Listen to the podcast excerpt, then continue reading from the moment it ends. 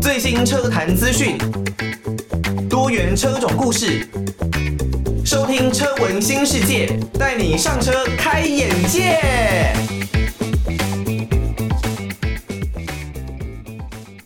听到的是来自于 By Two 爱上你的这一首歌，它的 remix 的版本。现在呢，其实有蛮多的歌手，他们原本的歌会透过一些电音啊，然后其他的音乐方式来做更多的 remix，更多的混合，更多的融合，让整首歌呢确实呈现出很不一样的味道。呃，虽然 by two 的应该是妹妹吧，之前跟王力宏的一些新闻，导致他们的风评好像并没有到很好。不过这首歌呢，经过 remix 的版本之后，确实别有一番的风味。那欢迎大家收听《车闻新世界》，带你上车开眼界。我是主持人艾格。在这一集的节目呢，我们一样啊会延续前一集的主题，来跟大家稍微聊聊关于越野的这件事情哦。在前一集的节目当中呢，我们有稍微针对越野的改装，还有呢，我自己认为，如果你真的要做改装的话，应该要先着重在哪一些项目的主题哦。呃，包括了像是轮胎，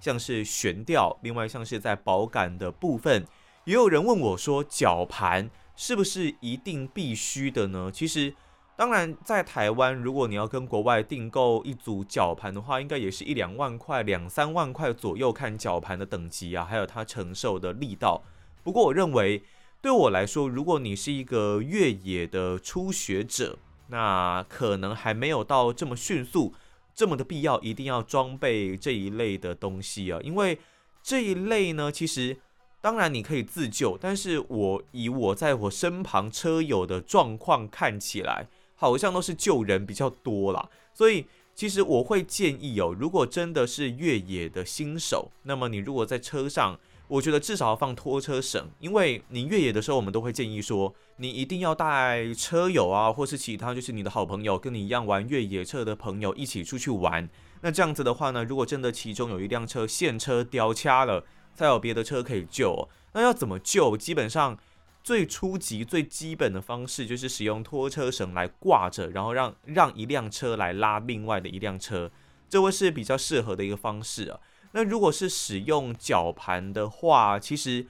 在使用的过程当中，因为这个绳索现在大部分应该算是尼龙的材质哦，但是还是会有断裂的风险。绞盘的这个机具的话，断裂的话呢，有可能会打到你的车子啊。那更严重的，有人看过可能会打到旁边的人。所以说，我们在做救援的这件事情的时候呢，你使用绞盘去拉别的车，这个绞盘的绳索周围呢，建议。都是不要占任何人的。然后呢，你的绞盘绳索，切记一定要在上面放一块厚重的布，可能不管是帆布啦，或是放一块毯子在上面也好。那它如果真的断掉的时候，也许会优先会先打到这一块布。那这样子的话，就可以吸收掉大部分的一个冲击力道。呃，我认为这应该算是比较好，而且比较安全的一个方式。这是在救援的时候的一些小知识啦。不过，当然，绞盘我认为对初学者而言还不是这么的必要，一定要马上上去的。但是，如果你跟我一样想要去换装前保杆的话，建议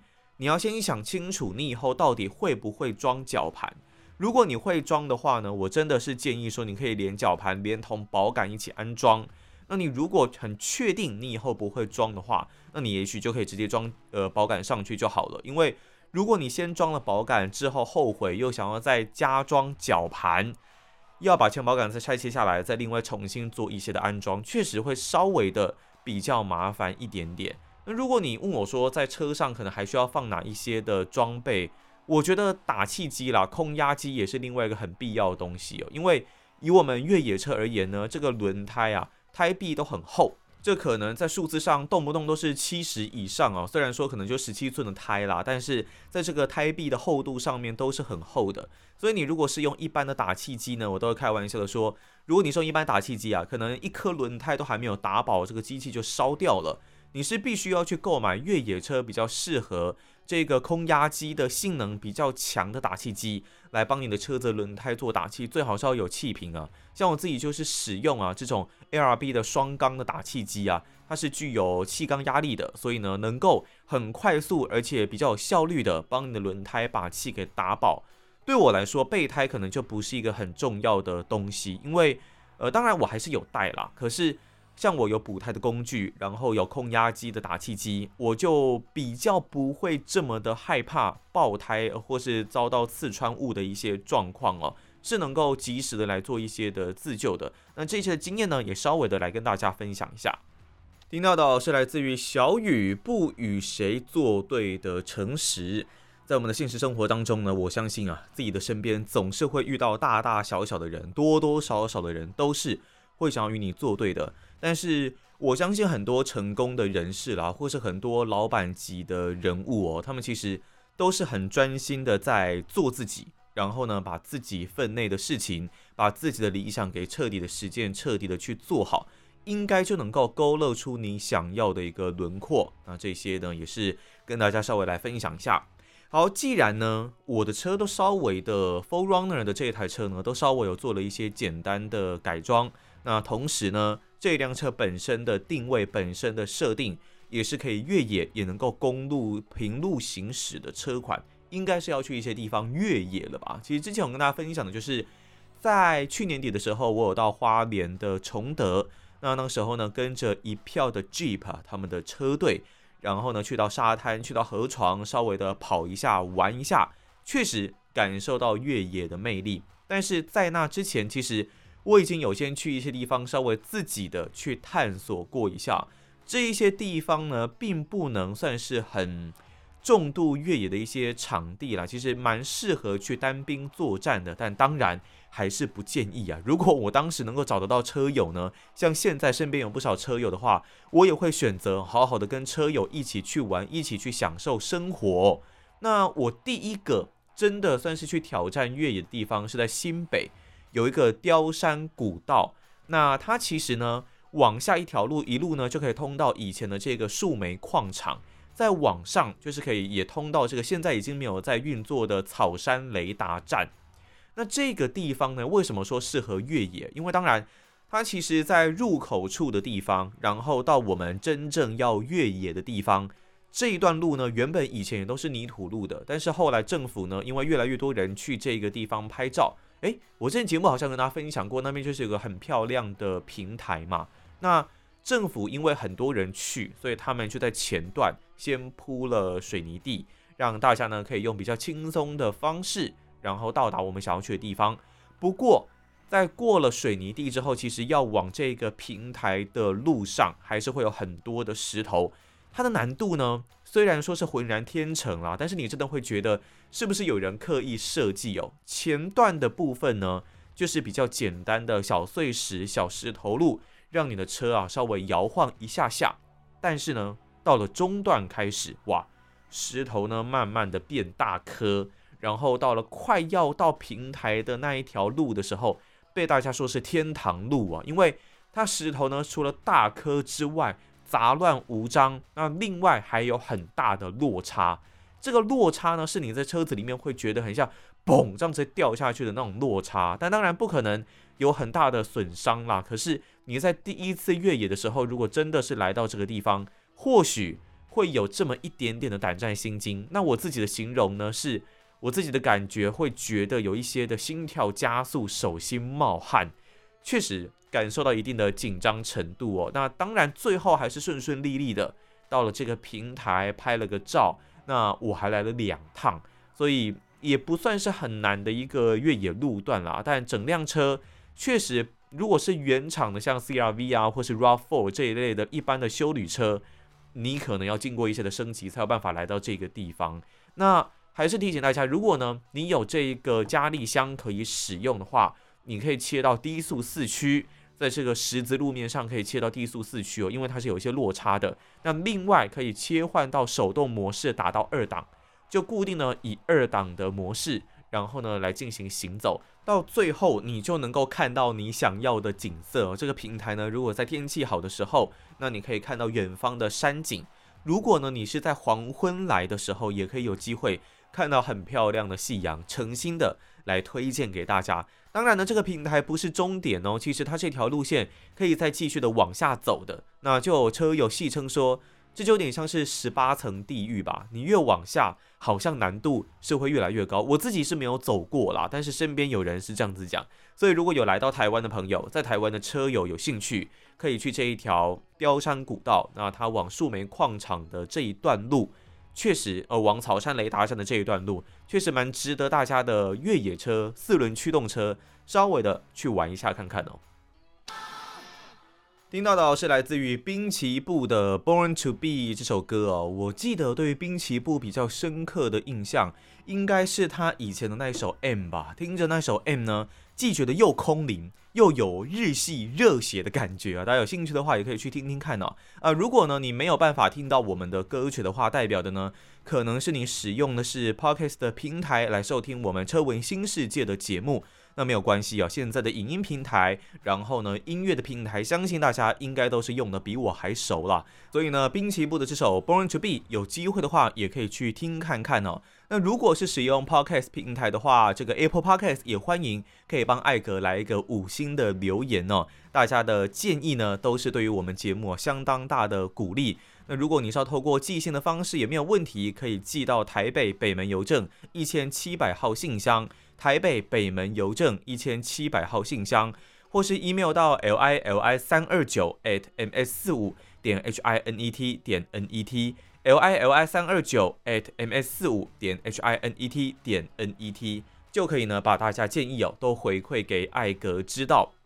在我的 4Runner 跑完了雕山古道树莓矿场的那个越野路段之后呢，接下来一次的越野，应该就是在花莲崇德跑沙滩的那一次。那再接下来，就是我在近期有二二八连假，我台湾的二二八连假期间呢，我回到了我的家乡台南。那我那时候呢就想说，嗯，台南不知道有没有什么地方可以去跑一跑、玩一玩、玩玩沙、玩玩土啊，小野一下。后来找着找着，就发现。台南的大内区这个地方有一个南湾田农场哦，这个地方呢，如果你看照片哦，应该会觉得哇哦，它其实有蛮不错、蛮漂亮的风景，但是它四周的环境似乎呢是比较荒凉一些些的。那你如果再细看它附近的一些街景啊，或是地形图的话，就会发现，如果你的车子哦底盘比较低，然后呢没有一个比较基本的越野跨越的能力。虽然它这里的难度是非常非常低的，但是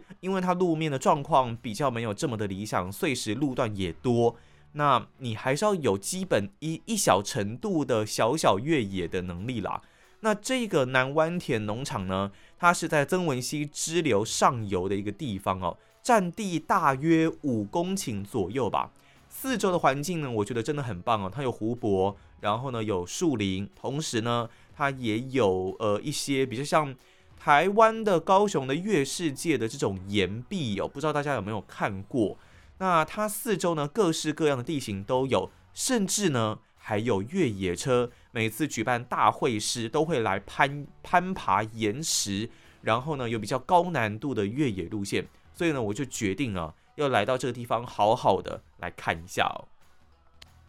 听到的是来自于猴子飞行员的游乐场。嗯，对于我们这一些的越野玩家来说呢，这一些什么农场啊，或是越野场地啊，对我们来说应该就是最棒的游乐场啦。那艾格呢，在二二八连假期间哦，来到位于台南大内的南湾田农场。哦，原本呢不知不觉都把它讲成啊内湾田农场啦。因为想说它就在大内嘛，所以不知不觉会讲错。但其实呢，它是叫做南湾田农场。那这个南湾田农场呢，它是在地人哦，由廖和顺跟廖明发这一对父子所开发出来的农场。在农场的四周呢，前一段节目有跟大家讲过，其实算是比较恶劣的地形啦。但是这一对父子呢，还特别引进了冷泉来给游客来进行泡汤，感受相当新奇的一个体验哦。另外还有包括了像是烤肉啦、露营啦、观光采果啦、古道纵走啦、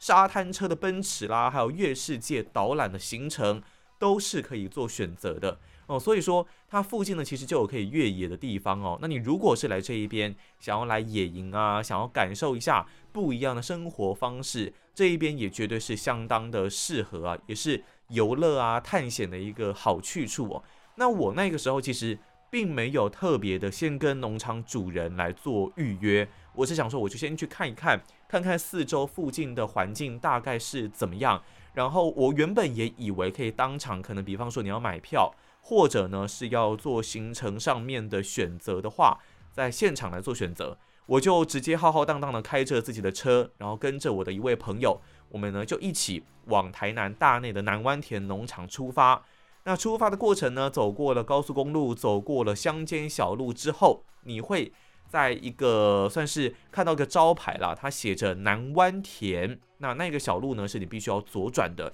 你就左转进去，就开始往南湾田，就是更小的道路哦。这一些道路它都还是有水泥，还是有柏油路面的，但是道路确实是会变得越来越小。到后面的时候，你就会发现。这要会车其实会有一点点困难。如果你的车像是我的 Full Runner 一样这么的大，那如果你是开 Jimny 的话，可能就不太需要担心这一方面的问题。但是汽车毕竟是四轮嘛，它还是有一个宽度存在的，所以要会车的时候还是需要特别的小心。那到后方的景色呢，你就会发现确实越来越有冒险探险的感觉啊，越来越有竹林感哦。里面呢，其实后面啦会出现越来越多的竹林啊、树林啊。然后比较破烂的路面，我甚至呢在中间的一段路的时候有发现，诶，有怪兽，有挖土机。那当然，因为二二八连假期间，所以它并没有施工。不过在某一段路确实是在施工当中的，旁边放了蛮多的一些呃钢架啦、板材啦等等。那但是车子还是可以过啦，所以那个时候我就还是有通过了。走走走走走，其实遇到了一些的在地人，他们呢可能都是骑着野狼挡车，然后在山林间游走。可能是他们的工作，也可能是他们的兴趣这样子。好，反正呢也有问了一下路，说可不可以继续往下走，他们也说 OK OK 没有问题。好，然后呢就继续走，继续走到某一段之后，通过了树林段之后，接下来你就会发现已经到了山坡段了，就是它四周呢已经没有太多的障碍物了。你一眼望去，可能因为也爬了不少的路哦，所以一眼望去呢，你就可以发现哇。这个景色真的不错，你可以看到很棒的山景，很棒的树林的景色，甚至你远远的就可以看到农场的那一个湖泊，你就已经看到它了。那那个时候你就会觉得，哦，辛苦真的是值得的。我想，这应该就是越野的一个乐趣跟价值所在吧。你度过了千辛万苦，横越了很多的障碍，终于看到了最漂亮的那一段景色。像台湾最近的呃暂时封闭的丹大林道。很多的越野机车骑士呢，不为别的，就是为了能够看到七彩湖的那个美景而冒险去度过相当危险的丹大林道。但是我们当然还是呼吁各位听众朋友啦，呃，在越野在冒险之前，好好的评估好自己的实力。美景一直都在，但人命就只有一条，这一点呢，还是需要大家特别去注意的。好，走着走着，终于快要抵达农场了。其实。在快要抵达农场之前的路，都还是属于呃，这个应该算是比较硬的石子路吗？还是说它应该去，它应该其实就是水泥路啦，但是它比较破烂不堪。那在快到农场之前，大概六七百公尺才会变成真正的泥土路哦。这只是非常非常入门的一个路线哦。那到了农场之后呢，见到了农场的主人，才发现说，当然来的这段路都只是通勤用的道路。它绝对不是越野路段，它并不是什么大家大会师，就是办在这种比较普通的路段，并没有。你前面所经过那些泥土路，也只是一个便道而已。它其实呢，在旁边有几个地方弯上去哦，还有办法再进行更好玩的越野的路线。越野车、吉普车所需要去好好挑战自己的一个路线，有着更高的难度。呃，很多人都是会去那边挑战的，但是我根本还没有挑战到啦。不过，因为我去的那个时候的前几天，才刚好在有下雨哦，台南那边有下雨。那加上刚刚我不是说我前面有经过一些修路的路段吗？所以呢，农场主人也特别跟我说，希望我早一点回去啦，因为这个修路的路段呢，它是会封起来的。什么时候会再度的动工？有可能比较晚开始动工，也不一定。会希望我早一点回去，赶快通过。那有机会的话，再来这一边玩呢，也要等天气好的时候，比较没有下雨的时候，他再带着我一起到越野路段来挑战一下。因为我查了一下，发现门票也不贵了，大概一百块左右。如果呢能用这样子的代价，然后就去玩他们的越野路线，我相信我一定是举双手双脚赞成的。很希望可以去这个地方稍微的玩一下，也很感谢南湾田农场的农场主人给了我一些的方向，还有我们也聊了一下天啊，度过了很开心的一个下午哦。那你如果真的有兴趣的话，如果你是在台湾的话，那你可以到台南的这个南湾田农场找找找找这个农场的主人，然后呢去体验一下。不一样的娱乐方式，不一样的生活方式，不一样的越野路段，也许可以带给你更多不同凡响的体验哦。因为有很多的新车，他们发表了越野车，像是之前我记得，嗯，是马亨达吗？还是像 Ranger，他们好像这个新车发表，或是一些大会师也都有办在这个办在这个地方。因为如果你要说以南部而言，因为台南它嘉南平原嘛，所以山区并没有很多，大内呢它有点算是。平原跟山区的交界处，那如果大家有兴趣的话，要在台南找一个越野的地方的话，说实在还真的不多。所以南湾田农场这个路线，也许大家可以去挑战看看。那如果呢，艾格之后有再去，我应该找时间再去了。挑战完这个越野路线之后，会再来的跟大家分享一下。当然呢，在节目的尾声哦，还是要提醒大家，如果呢你真的要去从事这一些的越野活动，还是必须要带着朋友啦，然后要带着一些的救援装备，就是以防万一的救援装备。不管呢，可能是拖车绳、绞盘、脱困板，或者呢像是千斤顶等等，然后打气机啦、补胎工具、备胎这些东西，还是建议都是一定要带妥、带稳、带好。因为呢，如果你真的是到野外，然后真的发生了什么事情，可能真的陷车掉卡，或者呢是车子发生了什么状况。那一些地方都是一般的救援机具，一般的救援的车子可能比较难进去的，还是建议大家一定都还是要多带几个朋友，多准备几辆车，不是一个人多准备几辆车，是你要有几个朋友，然后开车跟你一起去，这样子呢或许才会比较安全一点哦。也希望大家可以越野越开心，在享受越野、享受露营、享受更惬意、更贴近大自然的生活方式的时候。最重要的都还是要注意自己的安全哦。好，那如果呢，你对于车闻新世界的节目啊有任何的建议，都欢迎可以寄信到台北北门邮政一千七百号信箱，或是 email 到 l i l i 三二九 at m s 四五点 h i n e t 点 n e t，也可以透过 Apple Podcast 的五星留言，留下大家对于节目的宝贵建议。那艾格呢，如果是对一些有建设性的建议，那我都会呢在节目当中公开的把它给阅读出来哦，把它给朗诵出来，也不说朗诵啊，就是把它给读出来这样子哦。好，那我们就明天的节目再见啦，拜拜。